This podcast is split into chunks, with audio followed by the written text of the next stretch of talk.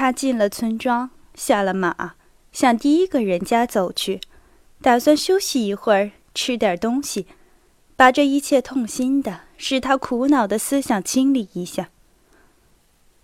这是一群恶棍，不是军队。他想，向第一个屋子的窗前走着。这时，一个熟悉的声音叫了他的名字。他回头看了一下，从小窗子里探出了聂斯维茨基漂亮的面孔。聂斯维茨基在潮湿的嘴里咀嚼着什么，挥着手叫他进去。鲍尔康斯基，鲍尔康斯基，你听不见吗？赶快来！他喊叫。安德烈公爵进了屋。看到聂斯维茨基和另一个副官在吃东西，他们连忙向鲍尔康斯基问了这个问题：“有没有什么消息？”在他们的为他所熟悉的面孔上，安德烈公爵看出了惊惶与不安的表情。这表情在聂斯维茨基一向带笑的脸上特别的显著。总司令在哪儿？鲍尔康斯基问。在这里，在那个屋子里，副官回答。那么，和平和投降是真的吗？聂斯维茨基问。我要问你，我一点也不知道。我费了大劲儿才来到您这儿。我们的事儿，老兄，成个什么样子？可怕！老兄，我错了。我们笑马克。我们自己却要更糟了，聂斯维茨基说。可是你坐下来吃点东西吧。现在，公爵，你找不到行李车和任何东西了。你的彼得，上帝知道他在哪儿。另一个副官说。总司令部在哪儿？我们要在兹纳伊姆过夜。我把我所需要的一切驮在两匹马上，聂斯维茨基说：“他们替我弄了极好的驮包，至少可以逃过保西米亚山。很糟糕，老兄，但你怎么样？大概是不好过。你那样的打颤。”看到安德烈公爵好像触到了蓄电池那样的打颤，尼斯维茨基这么问他：“没有什么。”安德烈公爵回答：“他这时候是想起了刚才和医生的妻子和运输军官的相遇。总司令在这儿做什么？”他问。“我一点也不明白。”涅斯维茨基说。“我只明白一点：一切是可恶，可恶，可恶。”安德烈公爵说过，便到总司令所住的屋子去了。走过库图佐夫的马车，走过侍从们和大声互相谈话的科萨克兵士们疲倦的坐骑，安德烈公爵进了门廊。如他们向安德烈公爵所说的，库图佐夫自己和巴格拉奇翁和威伊罗特在这个农舍里。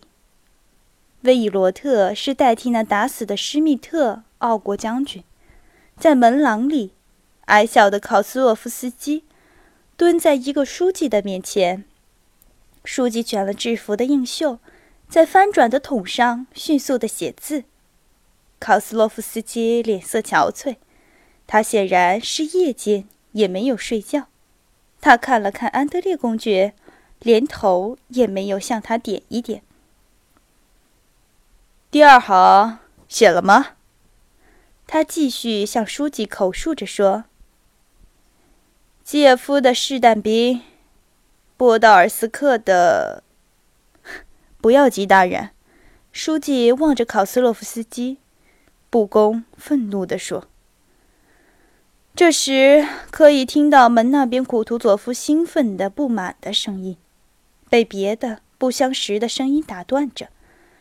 由于这些话声。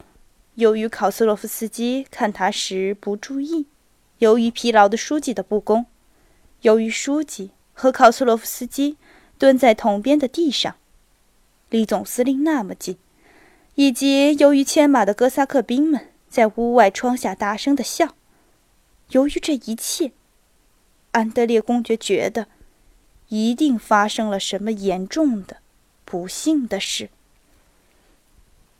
安德烈公爵迫切地向考斯洛夫斯基发出一些问题。等一下，公爵，考斯洛夫斯基说：“给巴格拉奇翁的作战命令。投降呢？哼，没有这回事儿。下了作战的命令了。”安德烈公爵向传出话声的门前走去，但是正在他想要开门的时候。房里的话声沉默了，门打开了，胖脸勾鼻子的库图佐夫在门口出现了。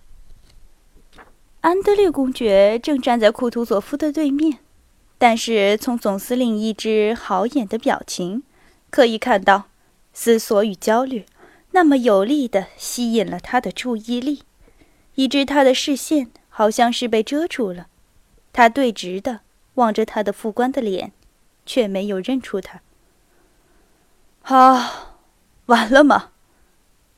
他向考斯洛夫斯基说：“马上就完了，大人。”巴格拉奇翁是一个矮小的、消瘦的中年人，有一副东方式的、坚决的、没有表情的面孔。他跟在总司令后边走出来。我有荣幸来谒见。安德烈公爵声音够高的重复道，递给他一封信。啊，从维也纳来的吗？好，等一下，等一下。库图佐夫和巴格拉奇翁走到台阶上。好，公爵，再见。他向巴格拉奇翁说：“基督保佑你，祝你立大功。”库图佐夫的脸忽然动情了。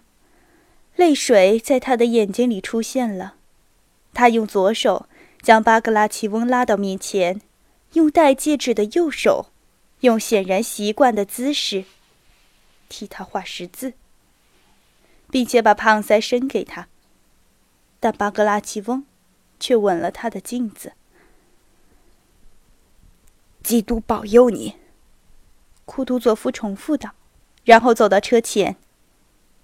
你和我坐一起，他向鲍尔康斯基说：“大人阁下，我想在这里会有点用处，让我留在巴格拉奇翁国爵的支队里吧。”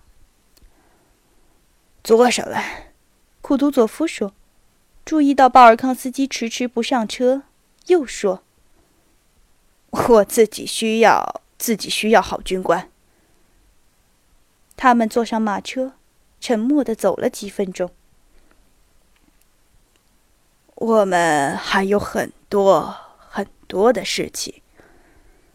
他带着老年人的富有远见的表情说，好像是明白了鲍尔康斯基心里的一切。假使明天他的支队能够回来十分之一，我就要感谢上帝了。库图佐夫说。好像是在自言自语。安德烈公爵望了望库图佐夫，他的眼睛不自觉地看到了巴昂二身之外库图佐夫的病前洗净的疤痕。在伊斯马伊尔战役中，一颗子弹从这里穿破了他的头。他看到了他的空眼窝。是的，他有权利那么镇静的。说到这些人的毁灭，鲍尔康斯基想。就是因此，我请求派我到那个支队里去。他说。库图佐夫没有回答，他似乎已经忘了他所说的话，坐着沉思。过了五分钟，在马车的柔软的弹簧上平稳地颠荡着，库图佐夫向安德烈公爵说话了。他的脸上没有了兴奋的痕迹，他带着清淡的讽刺，向安德烈公爵问到他和皇帝会面的详情，他在朝廷里听到的对于克雷姆斯战役的批评，以及几个共同认识的妇女。